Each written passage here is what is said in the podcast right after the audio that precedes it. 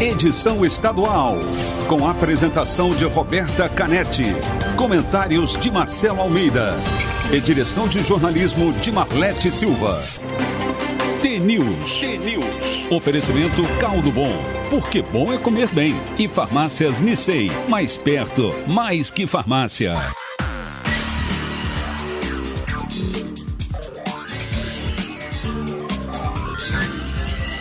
T-News. Olá, são 7 horas, 1 minuto. Um ótimo dia para você que está sintonizado na T, a maior rede de rádios de todo o Paraná. Você ouve agora a análise das principais notícias, participa com a gente da programação pelo Instagram, Facebook, T News no ar, ou pelo WhatsApp, o 419 92770063. O TNews desta segunda-feira, dia 18 de janeiro de 2021, começa agora. Bom dia, Marcelo Almeida. Bom dia, tudo bem, Roberta? Tudo ótimo. Temos vacina, o Coxa ganhou e hoje é aniversário do meu pai. Caraca, hein? Olha só. Que, que segunda-feira, hein? Que segunda-feira. Ah, mas um bom dia a você, uma boa segunda-feira a todos os ouvintes da Rádio T, a rádio mais T do Brasil. Hoje é um dia diferente mesmo. Hoje é um dia, nossa, o que eu li de coisa boa ontem, o que eu li de esperança. Tanta gente emocionada, assim, é o dia D do Brasil. Como falou Dória ontem, ele achei legal. É o dia V do Brasil, né? V de vitória e V de vacina. Vamos lá, muito assunto. Eu um pouquinho mais feliz, né? Fui até o Rio de Janeiro ver o Vasco perder e o Curitiba e depois ganhar. você vai contar tudo aí depois sobre eu essa, conto mais sobre pra essa frente. viagem. Mas tem alma T, não? Alma T.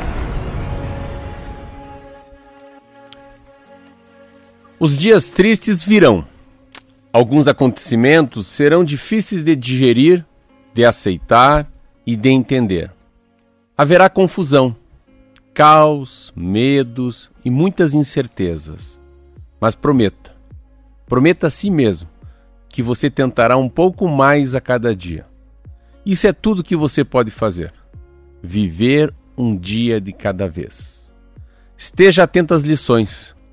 Os dias mais difíceis e os momentos mais dolorosos serão os mais importantes da sua jornada. Eles te ensinarão coisas sobre você. Eles te ensinarão a ser melhor. Todos os aprendizados que a dor te trouxer serão os processos mais lindos da sua caminhada. Por isso, não tenha medo dos dias tristes. Não, não tenha medo da dor. Tenha medo de permanecer o mesmo. Tenha medo é de não ser, de não se descobrir, de não se conhecer, não se encontrar não honrar sua oportunidade de estar aqui nesse exato momento. Tenha, tenha, menos, tenha medo apenas de passar pela vida, vendo a vida passar por você.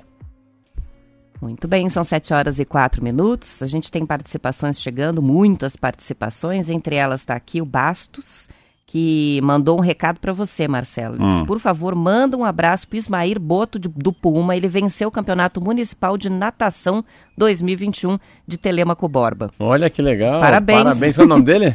É o Ismair. Ismael, natação? Ismair Boto Ismael já. já- Seria um não, predestinado? será? Já, já- nasceu para nadar. já nasceu nadador. Isso mesmo. Parabéns, Ismael. Parabéns para ele. São 7 horas e 4 minutos e a gente, lógico, vai começar falando sobre o início da vacinação no Brasil.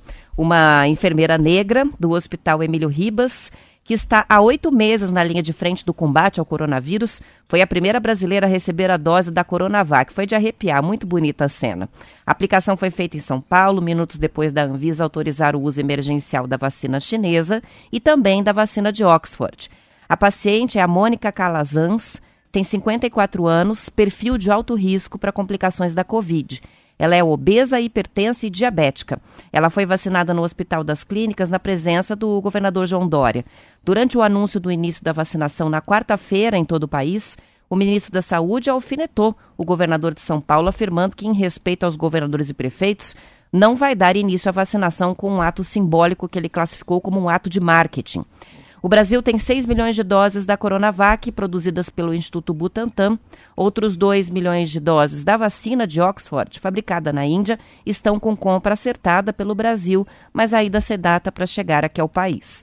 A Fiocruz não recebeu, por enquanto, o princípio ativo para produzir a vacina de Oxford aqui no Brasil. Questões burocráticas estão travando a importação dessa matéria-prima, que é da China. Abemos papa. Sabe qual é essa expressão? Abemos papa? Sim, Não. sai até a fumacinha branca, é né? Isso, temos papa. Agora ontem tem um artigo muito legal chamado Abemos vacinum. Então nós temos vacina é uma mudança radical de comportamento. O país é, já tem 50 países no mundo sendo vacinados.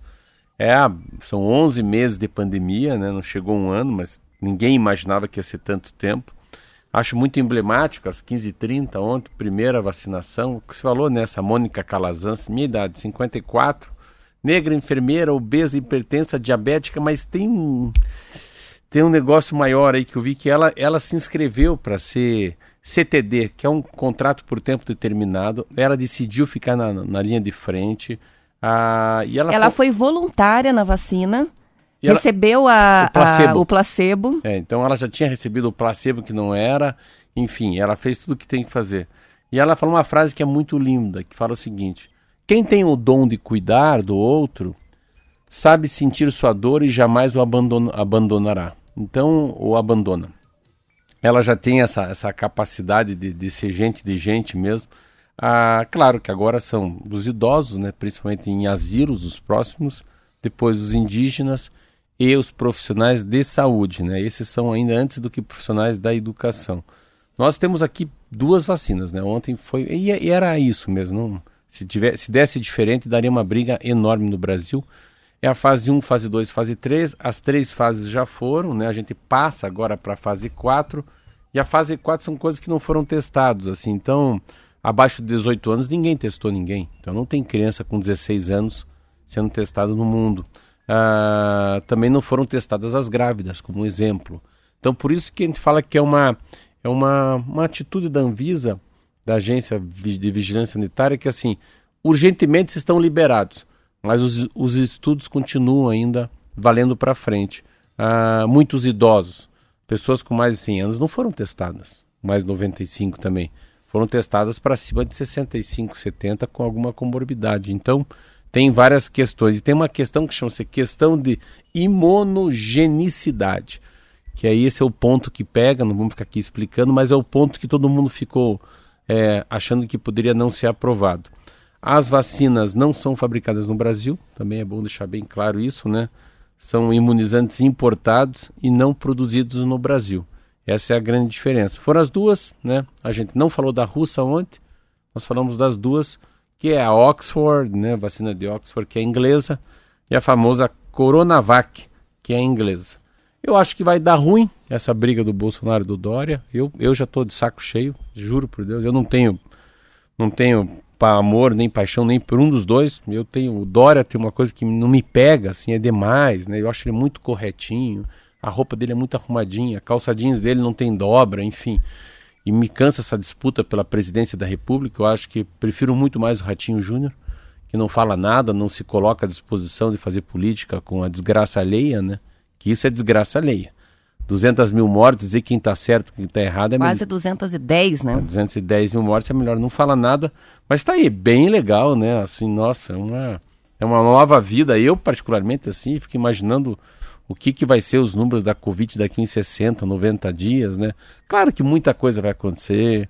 A gente vai falar aqui de uma carga que foi roubada, de um cidadão meio Nutella lá que já foi vacinado e não está no grupo de risco. Com certeza, um prefeito, né? meio gordinho lá que conseguiu ser vacinado, foi até os Estados Unidos. Coisa errada vai ter, a logística não vai ser a melhor possível, mas o negócio é não perder a pá, não perder a coluna cervical que eu digo, não perder o que, que é prioridade, né? E que é mais importante do que importante. A prioridade é vacinar, a vacina chegou e daqui para frente é sempre imaginando assim, é poder não usar a máscara um dia. Essa que é a minha capacidade. Poder beijar as pessoas que você gosta, abraçar teus filhos, ter dia dos pais, ter dia das mães. Imaginou? Comemorar tudo em dobro, não, né? Imaginou poder ter Natal esse ano normal? Ter um Réveillon, poder ir no casamento do Marquinho. Ah, nós estamos em festa. Isso aí. Só para complementar antes do intervalo a informação, com relação à vacina russa, a Sputnik V, ela também foi analisada, mas a Anvisa devolveu a documentação. É, é do grupo farmacêutico União Química, essa vacina, foi protocolado o pedido de uso emergencial de 10 milhões de doses da Sputnik V, em parceria com o Fundo Russo de Investimento Direto. Mas a Anvisa informou em nota que a devolução aconteceu porque a documentação não apresenta os requisitos mínimos para submissão e análise. É. Eles vão ter que eles devolver não... com mais é... documentação. Bom, bom você ter dito isso, que eles nem analisaram. Né? Nem como... analisaram não... porque faltou a documentação. É, então eles nem têm o sim ou não, nem analisaram. Aí você vê como é que é. É que no Paraná teve um teste. Eu lembro que eu falei, ah, Ratinho Júnior, não, não se arrisca com os russos. Eu, particularmente, sempre fico com o pé atrás dos russos, porque eu li um livro sobre a corrupção na Rússia. Eu não sabia que a Rússia é um país muito corrupto. A Rússia é um país muito corrupto, tem muita, muita lavagem de dinheiro. E quando o Paraná fez esse, esse memorando com o governo russo, eu fiquei meio assim com medo. Interessante. Sempre a gente fica nessa tendência, né? Eu também. Claro que nós não vamos poder escolher a vacina que nós vamos tomar, graças a Deus a gente vai tomar o que a Anvisa falou. Mas claro que eu tenho certeza, se fizer uma pesquisa aqui na Rádio T, por até ser mais bem, ouve melhor, a gente tem melodia no ouvido, todo mundo, claro, gostaria de ser vacinado pela vacina inglesa e não pela russa, pela chinesa. Mas quando a Anvisa dá um tac, dá um selo, carimba as duas como boa, como boa, Aí não importa mais quem é o pai e quem é a mãe, né? é, mas vão, é... vir, vão vir os dados adicionais. A Sputnik V já está sendo usada, né? A Argentina está usando é. essa vacina. E também já tem aprovado o uso emergencial da vacina russa na Bolívia, Argélia, Sérvia, Palestina, Venezuela e Paraguai. Mas é legal a Anvisa Então, segurar. provavelmente vamos ter outra vacina mais para frente, assim que eles conseguirem mandar mas, toda mas a documentação. Mas eu acho legal a né? Anvisa ser dura. É importante, é a saúde, a saúde de 200 milhões de brasileiros. Isso mesmo, são 7 horas e 12 minutos. Vamos para o intervalo e já voltamos com mais notícias. É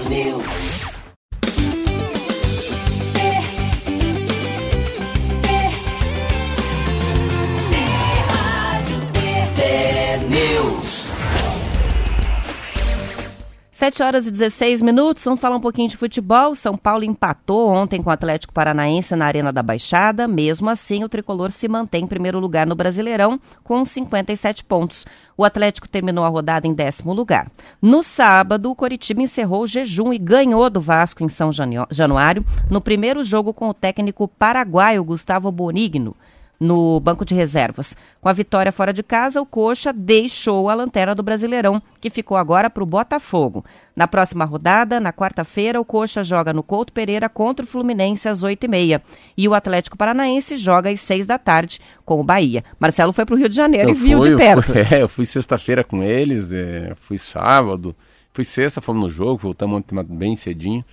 Mas é interessante se ver a, a, força de um, de um time, de um futebol, ele, ele é muito o jeitão do técnico. Né? O técnico não tem muito tempo né, para arrumar o Curitiba, o Curitiba não compra, não, não compra jogador, enfim, é o mesmo time, mas um técnico novo conseguiu um empate contra o Atlético Paranaense e uma vitória lá em, no Vasco.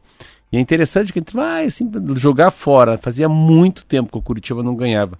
E ainda de escola, 1x0 em cima do Vasco, lá com o, Luxem, com o Vanderlei Luxemburgo, que é o técnico.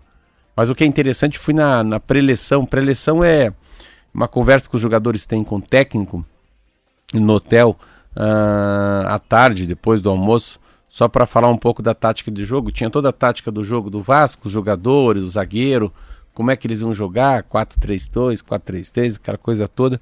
Ele falou: não quero saber disso. Não quero saber disso. Vamos, vamos, vamos falar só de vocês hoje. Então hoje é a hora de vocês jogarem o que vocês sabem jogar. Esqueçam tudo que passou. Todo erro do passado é meu e o erro do futuro é meu. Só o que vale é hoje. É, quem não estiver se sentindo bem, não entre em campo. Quem não puder entregar a alma no campo, não entre. É, é isso. Façam. É, vocês são jogadores melhores do que eles. Hoje começa uma nova vida. Mas era uma fala muito rápida, assim, como fosse Vamos dividir agora quem é homem e quem é, quem é menino aqui. É a hora da aprovação. E daí vai lá e ganha de 1 a 0. Então, uma fala tão bonita, uma fala tão. Ele já foi jogador do Paraguai, ele tem um, um auxiliar te, te, técnico chamado El Toro. Foi três vezes para a Copa do Mundo com o Paraguai. Então, eles, eles têm. O Paraguai tem uma maneira diferente de falar, eles são muitos, assim, bate, no, bate aqui no punho, é veia no sangue, sangue na veia mesmo, né? Faca nas botas. E uma conversa muito boa, e o time se entregou. É, o se entregar é assim, é de, se entregar de alma e corpo, né? Entrar com um propósito no campo. E graças a Deus ganhamos de 1 a 0. Agora semana tem aqui o Fluminense. Claro que o Curitiba tem uma dificuldade enorme de sair da, de não cair para a segunda divisão, mas cada jogo é um jogo, cada história é uma história e se o, se o time conseguir se unir cada vez mais, né, em cima da, da filosofia do técnico, pode sair. Não é milagre, mas assim é muito difícil. O, a gente tem a participação que chega aqui do ouvinte que está lembrando que o Londrina subiu, né? O Londrina subiu para a segunda divisão. Voltou. E, voltou. E a gente agora fica também observando a, a situação do Paraná Clube, o Paraná né? pode cair, que né? tem o risco de cair para a terceira divisão. Bom, é, tá todo mundo comemorando. Aqui o Fabiano, que sempre participa com a gente sobre o Coxa, tá dizendo: ganhamos de goleada. do jeito que a coisa andava, foi praticamente é, isso. Mas foi muito, foi muito é bom por corta, causa. né, Marcelo? Uma sequência muito ruim, né, é. de, de derrotas, e aí o torcedor também dá um respiro, né, com uma vitória assim como foi essa. Aí eu participei da, da, de da derrota do Goiás, que a gente não tinha técnico ainda, só um auxiliar que veio do interior de São Paulo. É inacreditável, assim, se imaginar a cara deles no vestiário quando perde, é... e a cara dos jogadores, o Ave Maria, o Pai Nosso quando ganha, né, o som dentro do ônibus, a chegada no hotel, o embarque novamente para Curitiba, é tudo diferente.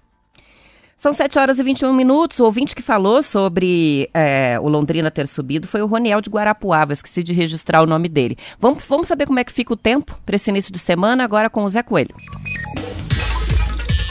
Tempo e temperatura. Olá, Roberta. Muito bom dia a você, Marcelo Almeida, a todos os amigos do Paraná. Bom, começando a semana, o destaque vai para a região noroeste. A chuva no sábado foi bem volumosa. Em Luanda, choveu 120 milímetros, volume muito expressivo, pois tem cidades do interior que desde o começo do ano ainda não atingiu nem a metade histórica do mês como Cascavel, Ponta Grossa e Guarapuava. Não choveu nem a metade dessa média. Foz do Iguaçu, de parabéns, pois já superou a média que costuma chover o mês inteiro de janeiro. Bom, semana começa com tempo instável em todo o estado. Em Curitiba, a previsão é de maiores acumulados deve ocorrer hoje. Temperatura não passa dos 24 graus. Campo Mourão deve chover também, 24 graus de máxima. Cascavel com chuva, máxima 24 graus. Laranjeiras do Sul, máxima 23 graus, previsão de chuva. Paranavaí, máxima 27 graus com pista molhada. Jacarezinho, com chuva hoje também, 28 graus de máxima. A região do litoral, Paranaguá, será chuvoso também, com máxima de 23 graus. É com você, Roberta. Obrigada pelas informações, é Coelho. São 7 horas e 22 minutos. Voltando ao assunto da vacinação, 20 das 22 regionais de saúde do Paraná já receberam os insumos que vão ser usados na vacinação contra a Covid-19 a partir de quarta-feira. Apenas as regionais Metropolitana, Curitiba e Paranaguá vão receber esses insumos hoje. Os quatro caminhões carregados com mais de 2 milhões de insumos vão abastecer 1.850 salas de vacinação em todo o estado. O governo também apresentou parte da estrutura logística que vai ser usada na distribuição das vacinas. Três aviões e um helicóptero vão ser incorporados à frota para agilizar o transporte do imunizante. De acordo com a Casa Militar, um novo avião em fase de aquisição pelo governo vai ser integrado ao sistema de imunização em até 30 dias. E, se necessário, a frota que atende à segurança pública também pode ser usada para isso. Muito orgulho, muito legal. Acho que o estado do Paraná faz tudo que o Amazonas não fez, né? Vários estados do Brasil têm uma calamidade de logística, de inteligência, de comprometimento também, né? Isso envolve todo mundo, envolve uma população, envolve a sociedade, envolve os governadores, os prefeitos, os secretários de saúde, a, essa frente né, ampla de enfermeiros, né, psicólogos, ajudantes, é todo mundo. O Paraná é muito legal. Eu, eu, eu não li muita coisa, eu li o que se mandou mais um pouquinho só. Eu queria ver melhor qual que é o planejamento deles, a ideia, né, pelo menos da de quando é que vai chegar a vacina em nós, nós dois aqui? Eu tenho 54, você um pouco menos que eu, bem mais, bem mais menos que eu. A gente não vai se vacinar. Tanto, tenho 41. A gente não vai ser vacinado em 2021, né? É, ontem eu conversando com os meninos em casa, os meus filhos, e eles perguntaram, né? E eu falei, acho que esse ano a gente não recebe a vacina, não. Mas vamos ver. É, os grupos de risco com certeza vão ser vacinados em 2021, né? Mas a gente acha difícil que, que chegue. Tomara que sim, né? Tomara É. que seja uma vacinação em massa, efetivamente, para que a gente chegue ao fim do ano já com a, a vida quase voltando ao normal, né? É, e, é volta, e, volta, e volta. Interessante que voltou essa hipótese que eu achava que é uma hipótese muito remota de poder comprar vacina. Interessante isso. Tem alguns países da Europa que estão falando isso já. Então, eu, eu acho um absurdo poder comprar vacina. Eu acho que deveria ser tudo pelo, pelo SUS, gratuito e respeitando a fila de hierarquia, né? Respeitando os, os que têm mais comorbidade. Mas, enfim, a vacina está aí hoje, é uma nova segunda-feira na cabeça de todo mundo. O que eles falam dos especialistas é que não dá para se desguardar também, não dá para tirar a máscara mesmo sendo vacinado, né? Que é para continuar com afastamento, álcool gel, lavando as mãos e máscara nas caras. Vamos ver se a gente vai ter campanhas, né, que, que reforcem isso, porque é muito importante que a população não descuide, né, a partir do início da vacinação. E eu acho que esse é um desafio agora das autoridades, né, de manter a ordem, é, de usar as máscaras, o pessoal continuar usando o álcool gel, evitando aglomerações, é, mantendo o distanciamento nos espaços. Isso é fundamental. Se descuidar, vai ser. É, hoje complicado. eu vi já uma, algumas campanhas bem legais essa madrugada da Pfizer. Então a Pfizer, que é uma alemã, já começou a fazer campanha assim, nossa, umas campanhas lindas. Só que em alemão não entendi bolhufas, né? Mas é o, o vô, o bisavô conversando com o neto, o neto contando para ele. Então é uma conversa entre uma primeira geração e terceira geração sobre a vacina. Então, de que maneira que os grandes laboratórios vão enfrentar os fake news? Então, isso é uma coisa que vem lá de cima, tem que começar pelo laboratório, que tem mais autoridade aquela Moderna, o Coronavac, o Oxford falar, ele fazer uma propaganda dele, do que o governo defender a vacina. Eu acho que é tem mais tem mais autoridade, essa é a palavra mesmo. Olha só, o prefeito de Foz do Iguaçu, Chico Brasileiro, que tem 55 anos, confirmou que foi diagnosticado pela segunda vez com a Covid-19. Segundo reportagem do Bem Paraná, ele já teve a doença em julho do ano passado. A equipe médica que atendeu o prefeito informou que existe sim a possibilidade de ser um caso de reinfecção, porque houve um intervalo maior do que três meses em relação à primeira infecção e foram apresentados sintomas da doença novamente. De acordo com o comunicado da Prefeitura, no período entre as duas infecções, ele fez outros exames que deram negativo. Mas para confirmação de reinfecção, agora é preciso fazer o sequenciamento genético para definir se a contaminação foi pela mesma cepa. O prefeito está com sintomas, com dores de cabeça, na garganta e no corpo, e está em quarentena em casa. É, pega nas duas. Aí é, ninguém sabe se é a mesma cepa ou outra cepa. Falando em cepa, vamos falar em velocidade. Velocidade o quê? Velocidade do coronavírus. Eu estava lendo essa madrugada também uma coisa que me impressionou, assim como muda rápido. É o ritmo de contágio. A taxa de transmissão alta de Covid-19 é alerta também em outros estados. Olha o Paraná como está mal nisso, que pena. Número efetivo de reprodução, então RT, em 16 de janeiro por estado. 16 de janeiro foi agora, não foi? Antes de ontem, será que Sim, dia? hoje é sábado. é 18, sábado. Não, sábado. Então, o que, que é? é? é? Eles dizem essa coisa RT é o seguinte: se você tiver nota 1,05, a RT, significa que 100 pessoas contagiadas, contaminadas, transmite para 105. Se tiver, o Paraná está exatamente em quarto colocado, olha que ruim o Paraná, coitado, nosso Paraná está em 1,31. Então, 100 pessoas infectadas passam para 131 pessoas. Essa aqui é a velocidade. O pior estado é Amazonas, com 1,60. Mato Grosso está com 1,35, Goiás com 1,34, nós aqui com 1,31, você vê que ruim. Depois o, aí vai, vai. Os que estão melhores em relação a isso é Roraima, Pernambuco, Paraíba, Maranhão, Rio Grande do Sul, Rio Grande do Norte, Espírito Santo, Santa Catarina. Então nós estamos perdendo bem nesse momento em relação à taxa de transmissão. São 7 horas e 28 minutos. A gente tem participações ainda sobre o futebol chegando aqui. Marcelo Joe mandou o operário, vem mineiramente chegando, ele está dizendo aqui, né? Lembrando que o operário está bem é, na segunda divisão e a possibilidade de subir não é descartada. O Jorge Ivan de Ponta Grossa também, ó. Nosso operário de Ponta Grossa pode subir para a primeira divisão. É isso mesmo. Vai, ia ser interessante, Sabe que né? Eu estava conversando com o roupeiro do Curitiba, Manuel, e eu falei, Manuel, como é que é? Falou, se for para a segunda divisão e o operário ficar pensa um lugar duro de jogar naquela Ponta Grossa. Que aquele time é um encardido, as pessoas torcem, tem todo o movimento da sociedade. O nosso chefe, o Márcio Martins, o dono da Rádio Telha, é, ele torce para o Operário. Eu achei bem engraçado, assim, falou, o jogo mais difícil que tem é contra o Operário. Você pode ir no Brasil inteiro viajar, Mas aqui em Ponta Grossa que o bicho pega. Sabe quem que gosta de assistir jogo do Operário? O Kiki. É mesmo? o Kiki super torce pro Operário também. Fantasma, né? É coxa branca em primeiro lugar, mas tá sempre torcendo pro Operário também. São 7 horas 29 minutos, 41 segundos. Vamos encerrando a edição estadual depois do intervalo, noticiário local e amanhã estaremos de volta às 7 para todo o Paraná. Um ótimo início de semana para todos os ouvintes. Tchau, até amanhã.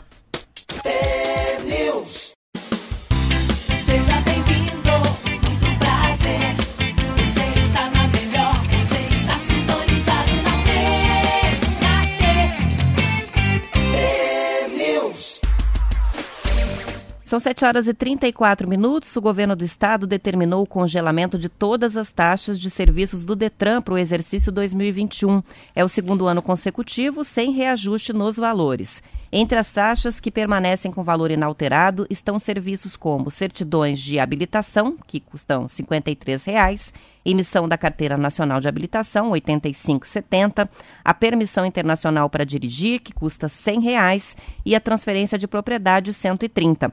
O registro eletrônico de contratos de financiamento de veículos, também conhecido como Gravame, sofreu uma redução de 50% neste ano. Com isso, o preço para registro de contratos em operações financeiras, consórcio, arrendamento, reserva de domínio penhor vai passar dos atuais 350 reais para 173 reais. A mudança passa a valer em 2021.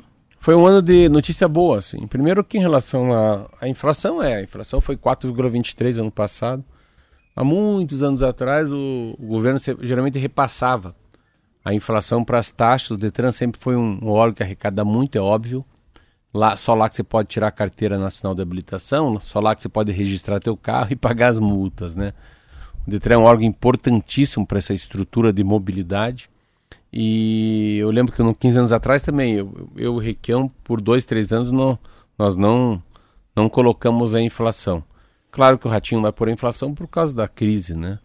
Eu acho que teve um, um passo bem, bem legal, que foi a história do gravame, né? Então você acaba facilitando um pouco a vida das pessoas que vão comprar seus carros financiados, e é uma redução forte, você falou aí, mais de 200 reais, e com certeza numa tendência de cair cada vez mais, né? Gravando aquilo que eu expliquei aquilo, aqui, que é o cidadão que vai comprar um carro. Então, a comunicação entre o Detran, o cidadão e a instituição financeira, ela tem que ser uma única, né? Então, você não posso comprar um carro da Roberta que é financiado. Então, aí está no gravame, vai estar escrito no documento: esse carro é financiado pelo Banco do Povo. Então, depois que você paga o Banco do Povo, que eu posso comprar o carro. Por isso que o gravame é uma. como se fosse um cartório digital. As pessoas precisam saber, o órgão, o comprador, o vendedor e a instituição financeira, que aquele carro não está livre para ser vendido antes de quitar a dívida com o banco, o empréstimo com o banco, o leasing com o banco, né, o consórcio, o que seja o que for. Mas é isso, acho que o Detran tá é uma é interessante como o Detran tá tá indo rápido também. Essa essa pandemia acabou acelerando muito vários várias questões do Detran. E como a gente cada vez precisa ir menos no Detran. A gente está falando isso aqui isso fora do ar. A única coisa que eu acho que o Detran perdeu muito como a prefeitura é assim esse corte muito brutal em relação ao aviso do recebimento, né? Então algum tipo de, de e-mail, né, de carta, aviso de recebimento, né, DPVAT, multa, cassação da carteira, eu acho que não deveria só ser digital, porque muitas pessoas têm mais de 50 anos, há uma geração enorme no Paraná que não são digitalizados, que não têm iPad, que não sabem né, mexer com senha. Eu acho que é um desserviço deixar a coisa tão tecnológica, assim, com tanta automação. 7 horas e 37 minutos. A RPC fez uma reportagem, Marcelo, que mostra a história de um morador de Curitiba de 102 anos que contraiu a doença e sobreviveu não apenas em uma, mas em duas pandemias. Ele teve gripe espanhola em 1918 e está curado depois de pegar a Covid-19 no ano passado. Yoshio Nishi nasceu em Osaka, a 400 quilômetros de Tóquio, no Japão, e vive em Curitiba há 28 anos. Ele contraiu a gripe espanhola quando era bebê e chegou a ser dado como morto. Mais de um século depois, no começo de dezembro do ano passado, ele e a esposa Elisa, que tem 93 anos, testaram positivo para a Covid. Os dois tiveram sintomas leves e conseguiram se recuperar da Olha, doença. Eu conheço Osaka. Osaka Conhece? e Kyoto, é. Interessante. Primeiro, assim, é oriental, né? Eu pensei, tem 102 anos, duas vezes, né? 102 pega duas vezes Covid. Não, só para você pegar. Ele pegou Gripe espanhola. espanhola lá no começo do século XXI. Pense isso. Século, deze- século XX, 1900. É, século XX, falei 21. Então é inacreditável, né? Esse, esse é o tipo da, da pessoa que a gente não foi testado ainda, né? Você vê, essa é, um, é, é uma preocupação da Anvisa. Como é que essas pessoas vão, vão, vão, vão se reportar, né? Vão, vão reagir à vacina. Mas é muito legal, cara. 102 anos de idade, aguentar a Covid. Esse é forte. É. Esse, esse, esse não tem comorbidade, né? Deve ser, né? Um, um senhor que se cuidou muito com a alimentação. Não, geralmente, mas não deve ser um homem obeso. Bem magrinho. Deve ter aí, aí ó, viu? Deve ter a, a- uma taxa, uma hipertensão muito, não tem, não tem a, a pressão alta. Deve comer muito pouco doce. Se exercitou a vida inteira daquele jeito que os orientais fazem, né? né? Um pilates, uma yoga, Yoga. né? Um, um kung fu. Muito legal. Parabéns para ele. 7 horas e 39 minutos e uma reportagem da Gazeta do Povo mostra que os sistemas de saúde estadual e municipal do Paraná vão ter um desafio de desafogar o enorme volume de cirurgias eletivas que foram suspensas em todas as especialidades médicas durante a pandemia. A gente sempre tem falado sobre isso aqui, né? Se o coronavírus estivesse controlado hoje, vamos dizer, a pandemia acabou, a Secretaria Estadual de Saúde calcula que ainda levaria dois anos para regularizar os procedimentos que não foram feitos no ano passado. E mesmo com a perspectiva do início da vacinação na quarta, não há nenhuma expectativa de, ou, ou nenhum prazo, né, nenhuma data de quando a pandemia vai efetivamente terminar. Enquanto isso, o volume de cirurgias represadas aumenta diariamente, dando mais força para essa bola de neve. A primeira suspensão das cirurgias eletivas no Paraná por causa da pandemia durou três meses, foi lá em julho a setembro do ano passado. Em novembro, a Prefeitura de Curitiba op- optou por cancelar as cirurgias eletivas para garantir os leitos e também insumos para o atendimento aos pacientes da Covid. Decisão que poucos dias depois também foi encampada pela Secretaria Estadual da Saúde. Desde então, apenas cirurgias cardiológicas, oncológicas, neurológicas e de nefrologia, além de emergências de traumas, como acidentes de trânsito, estão autorizadas no Paraná. Primeiro que eu acho que é uma- um momento único do mundo também fazer uma reflexão sobre a medicina, sobre, né? a- eu li alguns livros, um livro que está falando sobre isso, a desnecessidade de tantas operações. Vamos só dividir, não sei nem mar e nem céu também. Ah, eu li um artigo, o número de pessoas que morrem, morrem durante as operações. Então, não é que não precisa ser, você falou aí, problema de cardio, onco, né? E também neuro, óbvio, os- os casos mais. Mas muita coisa que são feitas, que assim, eu sempre tenho essa noção antes da pandemia, da, do Jornal Nacional de sábado à noite, William Bonner falando da fila. Fila para o hospital, fila em enfermagem, gente morrendo na ambulância e Nos corredores, caos sem da saúde do Brasil. Daí vem uma Covid e não tem mais esse assunto, eu não, eu não vejo mais. Claro que tudo baixou, acidentes de trânsito é um exemplo, né? Brigas, porque não tem bar, tem lockdown. Mas assim, fazer uma coisa como oriental, como pai, vô e vó, né? É necessário operar, né? É, é isso mesmo, né? A gente precisa passar para os maiores exames que existem. Aquele exame encontrou uma bolinha. Será que é melhor deixar essa bolinha lá? Já está com 80 anos. Será que se mexer aquilo, aquilo não vai se transformar num câncer? Sei lá. Então, eu vejo, eu tenho 13 fraturas. Claro que o mundo é diferente. Eles pediam para não ser operado há 20 anos atrás, 30 anos atrás. Ah, quebrou a perna? Quebrou a perna em quantos lugares? Ah, quebrou o metatarso, o tornozelo? Ah, 120 dias. De gesso. Primeiros 30 dias sem botinha, nem pé no chão colocava. Hoje, claro que mudou. Tem uma inovação enorme. A pessoa vai lá, opera em uma hora e meia, mete um pino e sai andando. Cinco dias depois o cara está na fisioterapia. Sem muleta e sem. Tudo bem. Mas será que a gente. Será que. Com certeza tem uma indústria de remédio atrás, tem uma indústria de laboratório. Essa forçação de tomar vitamina. Será que a vitamina não está no feijão, no arroz, no espinafre, na alcachofra? Então toda essa medicina que vem forçando. Eu faz quase dois anos agora, porque por causa da pandemia, que eu não vou no HCOR. Tudo bem que posso chegar lá, tá, os exames estarem em uma M, né? Mas assim, eu não morri, pelo menos. Todo ano eu tenho que fazer exame de, de coração. Falando para mim mesmo, será que não podia fazer a cada dois anos? Será que eu não ia economizar 3 mil reais cada vez que eu vou para São Paulo? Tô pensando assim alto, né? Ah, não, próstata, tem que tomar lá, é o jeito. Deita aí, é a dedada que a gente sabe, todo ano, todo ano, importante. Mas isso, mas isso, não, isso sabe, você ir no médico, ver se está com cachumba, fazer um teste, isso é tudo, é, isso é preventivo. Eu estou falando das operações. É importante operar, né? Operações plásticas, né? Tanta gente faz e morre. Sabe assim, será que essa, será que a pandemia não vai trazer um freio, Roberta, para isso tudo? A gente ser um pouquinho mais homeopático, um pouquinho mais com uma outra Preventivo. pegada, né? É, são 7 horas e 44 minutos. É, a gente vai mudar de assunto agora. Vamos falar de papelaria. Meu Deus do céu, papelaria. Olha, eu, eu, eu, vou- eu vou te falar já. Hum. Eu, é o assunto que eu mais penso. Sabia disso não? É mesmo? Porque eu adoro papelaria, adoro clips, adoro post-it, adoro comprar caneta. Eu tenho coleção de caneta, coleção de livro, de, de caderno. Ah, eu também gosto. Eu- Eu, fico Agendinhas. imaginando, mas olha, faz muito tempo, eu não li essa matéria. Eu fico imaginando o pavor que deve ser do do dono de papelaria. Porque não tem lista mais, ninguém sabe quando vai começar a aula. E se começar, ela pode ser híbrida. Até pode ser a lista, né? Mas vai ser um sistema híbrido, pelo jeito, nas escolas particulares, pelo menos, bem É. é, alternativo. Essa Porque além deve- de híbrido, as pes- ah, os alunos podem optar em assistir o primeiro semestre, por exemplo, da escola dos meninos, inteiro online. Então, além de tudo, as famílias podem fazer essa escolha, se vão ou não mandar as crianças para a escola. Enfim, em tempos normais, agora seria o momento em que as papelarias estariam Lista. lotadas, né? As listas. as listas de compra de material para o ano é, letivo, mas a incerteza sobre o retorno das aulas presenciais em boa parte das escolas é, mudou totalmente esse cenário. Segundo uma reportagem da Folha de Londrina, a quantidade de pais com lista de material escolar nas mãos, fazendo aquela cotação de preços, enchendo cestinha, com caderno, estojo, lápis, cartolina, caiu drasticamente.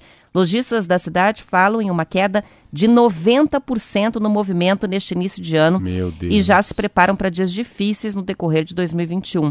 Além de adiar as compras, muitos estudantes ainda têm material do ano passado que pretendem usar.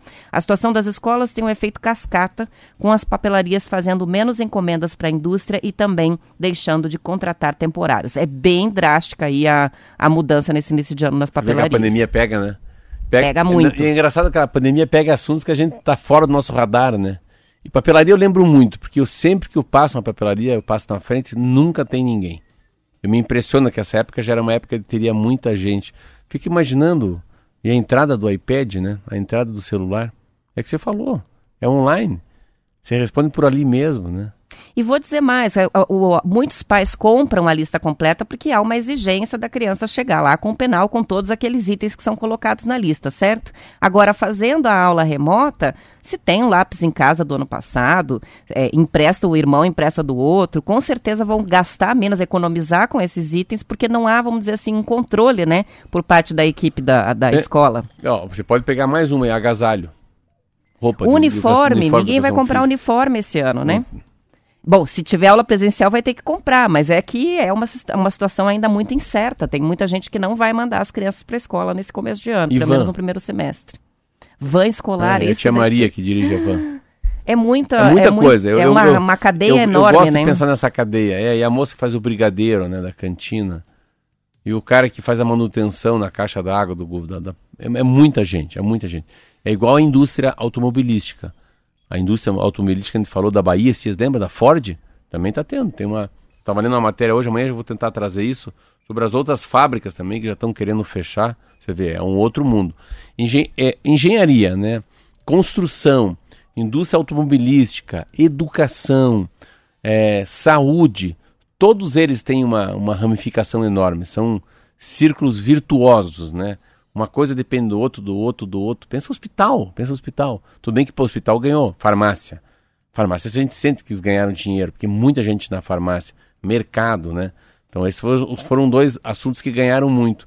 Mas os que perdem, perdem muito. Eu fui para o aeroporto. É impressionante o aeroporto. O aeroporto, fica imaginando quanta loja fechada. Não tem uma água no avião. Não tem uma barra da Nutri. Você acredita isso não? O aeromoço, a aeromoça não faz, não faz nada, só põe nós sentado, fecha ali e acabou. Porque não dá para comer dentro, você não tem que tirar a máscara, né? Então, mas imagine quantas mil milhões de bolachinhas são deixadas de ser vendidas no mundo porque não tem mais o snack, né? Balinhas de café. Não tem mais o lanchinho. São 7 horas e 48 minutos. O Rogério participa com a gente para dizer o seguinte: ele é de São José dos Pinhais, diz: meu filho trocou de escola, usou dois dias o uniforme no passado. Vendi para o vizinho para poder encomendar o outro da outra escola. Tá novo o uniforme, não É, foi março. usado, né? Vamos para o intervalo e a gente já volta com mais notícias.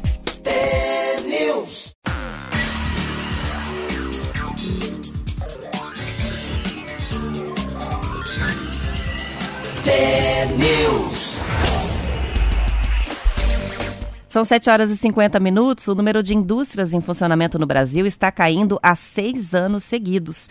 No ano passado, 5.500 fábricas encerraram as atividades. Ao todo, entre 2015 e 2020, foram extintas 36 mil fábricas. Os números são de um levantamento da Confederação Nacional do Comércio de Bens, Serviços e Turismo, feito para o Estadão. Segundo a série histórica iniciada em 2002, até 2014 o número de fábricas crescia. Há seis anos, o país tinha 385 mil indústrias. Mas no fim do ano passado, a estimativa era de que o número tinha caído para 348 mil. Pouco antes do anúncio da Ford, outras multinacionais já haviam comunicado que fechariam as fábricas no país, caso da Sony e também da Mercedes-Benz. O Estadão ouviu economistas e representantes do setor industrial e eles citaram algumas explicações para este fenômeno. Em primeiro lugar, a indústria está perdendo lugar para os serviços no mundo todo. Mas no Brasil, isso é mais forte porque o real desvalorizado favorece o setor agrícola e o extrativismo, mas também a importação de produtos industriais. Além disso, o sistema tributário brasileiro é pesado e complicado.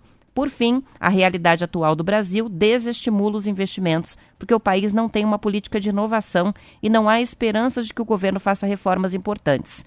O vice-presidente da Federação das Indústrias do Estado de São Paulo, a Fiesp, e presidente da Abiplast, José Ricardo Roriz Coelho, disse que como o Brasil não cresce e a renda da população se mantém no patamar de 10 anos atrás, os produtos ficam inacessíveis aos brasileiros e as, as empresas acabam não avançando. Essa matéria fala tudo, é muito legal. Essa matéria fala do dólar, ela fala da é, o quanto a, a indústria cresceu, mas o dinheiro não cresceu. Então nós não ficamos mais ricos, ah, os salários foram cortados, a pandemia estoura todo mundo. Há uma sensação de a, pandemia traz essa sensação de ter menos. Ter mais é menos, ter menos é mais. Então as pessoas querem comprar menos, as pessoas pode ser que comprem menos carros ou comprem carros usados. O serviço é uma coisa que aumenta muito, e é verdade. Você vê muito. Eu vejo aumento de serviço, eu faço muita coisa. Fui arrumar uma calça, é um serviço de rua. Lavanderia é um serviço, uma padaria é um serviço. Ah, arrumar um sapato. Mas eu estava ontem arrumando meu guarda-roupa. É uma coisa que eu estou fazendo, estou rearrumando minhas camisas que estão grandes. Então eu levo num costureiro que o cara dá uma ajeitada, a barra da calça. Então pode ser que a gente. Eu, pelo menos, eu quero viver com menos. Ou esticar um pouco mais aquele bens que eu, bem que eu comprei, um produto que eu poderia usar um pouco mais. Exemplo, um carro. Eu fui comprar um Etios, comprei um usado. Eu já não comprei um novo. Eu já trouxe um problema para a fábrica. E eu vou manter ele mais tempo do que o usual. Muita gente usa por um período e já vende para não, não perder muito preço. Eu vou estourar até o final. Vou rodar cinco, mais 50 mil quilômetros com ele. Viagem. Você faz viagem mais curta. Então, assim, tudo que você faz, você faz mais curto. Eu fico imaginando isso, porque a, a economia do Brasil ela é muito, ela lembra muito de 10 anos atrás. Tem alguns dados que são parecidos com 2010, com 2013. Então significa que a gente não cresceu, né? A gente vai É crescendo. uma, uma certa estagnação em vários, vários Mas- setores, né? Mas vai crescendo a automação, as máquinas vão melhorando, ficam mais caros, os produtos, os exames, tudo tem muita tecnologia e automação. Só que a gente não tem dinheiro no bolso para gastar. Então a indústria fica assim, fica, mas peraí, mas eu fiz um produto muito bom, tá na prateleira, funciona, é top, né? Com a melhor. Mas peraí. Não, não. E tem uma coisa que o mundo, né? Esse, esse mundo que eu falei esses dias sobre as coisas que não são, que são produzidas no Brasil. O Brasil é um país que decidiu, né, vender matéria-prima. Ele decidiu há muitos anos atrás. Então ele tem uma, uma- um, quando você fala assim o dólar alto, isso é muito bom para exportação, mas o dólar alto é muito ruim para importação, né? Já que o dólar está alto para comprar insumos ou comprar matéria-prima para a indústria. Então o fechamento de indústrias no Brasil não é uma novidade. Você falou sobre a questão dos carros, né? E olha só que está aqui no PIM Paraná. As vendas de veículos seminovos e usados no Paraná é, apresentou resu- é, apresentaram resultados positivos, segundo dados divulgados pela Associação dos Revendedores de Veículos, a Sovepar. Houve um crescimento na venda, nas vendas no comparativo de dezembro para novembro de 3,3% e em relação ao mesmo mês do ano anterior, mês de dezembro, 26% Viu? de alta na venda de seminovos e usados. Em dezembro foram vendidas 114.596 unidades contra 110 mil de novembro. É, e em dezembro de 2019 o resultado foi de 90.452 unidades vendidas. Então, é, no ano, a- contabilizando tudo, houve uma retração de 4% em relação às vendas do ano todo de 2019, mas o mês de dezembro, no comparativo, 26% de é alta. bastante, é muito, mas, mas é, um, é um comportamento, eu não sei, né? Pelo menos é o meu comportamento. Eu comprei uma bolacha piraquê, lá em Sinal, no Rio de Janeiro, numa banca. Aí eu ia deixar ela no hotel. Eu peguei, guardei ela, pus na mala, trouxe para Curitiba. Eu vi que ontem à tarde meu filho comeu. Aí tinha um lanche lá. O Curitiba deu um lanche para todos os jogadores levarem para o quarto. Eu guardei aquele lanche, era uma maçã e uma banana. Eu geralmente não como, falei, ah, não vou comer, não vou comer isso aí, não vou. Mas eu comia banana. Você vê. Ao invés de comprar alguma coisa, então essa sensação não é uma sensação de economia, mas para mim está muito mais de eu não gastar muito o planeta. De eu, é, não é mais Não pra- desperdiçar, é, não né? é tanto economizar dinheiro, é reutilizar aquela bolacha, é, aquele presente. Ontem comecei a fazer faxina no armário. Meu Deus, mas o que, que- isso aqui eu não vou, usar, não vou usar nunca mais esse calção que me deixa gordo. Então tira o calção, sabe essa um pequeno ajuste que a pandemia nos traz é assim, do que que eu preciso ou o que eu preciso para ser feliz e quanto disso preciso para ser muito feliz. 7 horas e 57 minutos, a oficina de música de Curitiba, que já é uma tradição de quase quatro décadas, começou ontem a primeira edição 100% online. No ano passado, o evento reuniu mais de 2 mil alunos, com participantes de 10 países e um público de 60 mil pessoas nas apresentações, que aconteceram em vários espaços de Curitiba. Com as restrições da pandemia, a 38ª edição não vai ter atividades presenciais, mas a programação vai seguir os mesmos moldes dos anos anteriores. São mais de 70 cursos, mais de 80 concertos, bate-papo musical que vão acontecer todos no ambiente virtual. Até o dia 23 é a fase da música erudita e música antiga.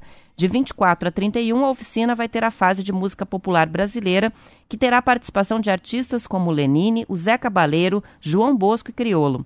A edição deste ano está homenageando o argentino Astor Piazzolla, que revolucionou o tango e completaria neste ano 100 anos de idade.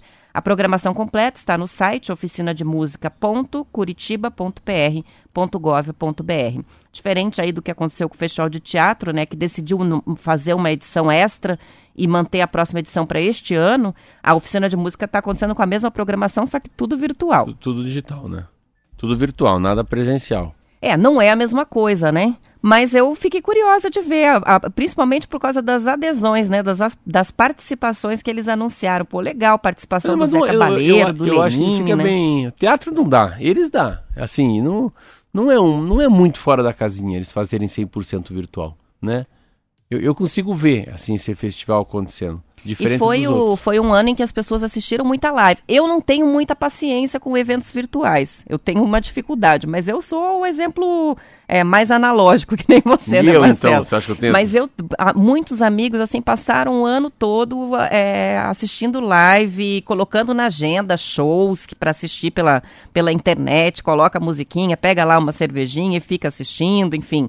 É, Pe- há pensa- uma possibilidade de Pensa- ver, né? Ma- Mas a, a live, pensa a live daqui a um ano. Não vai nem existir, ninguém vai querer fazer. Vamos presencial. Depois que tiver normalizado o mundo. É, mas é melhor manter mesmo o evento do que não fazer nada, não, não, né? sim, eu tô é- falando daqui a um ano e meio.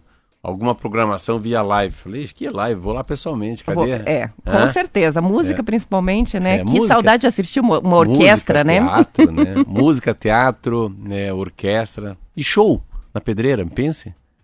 É, Roberta, ó, já bateu com a mão ali já. Já estão brigando com a gente? Eu não vou olhar pra trás que horas são. São 7h59, 43. Então, tchau. Vamos terminando por aqui. Amanhã a gente volta às 7 para todo mundo. Um ótimo dia, uma ótima segunda-feira, bom início de semana e até amanhã. Até amanhã.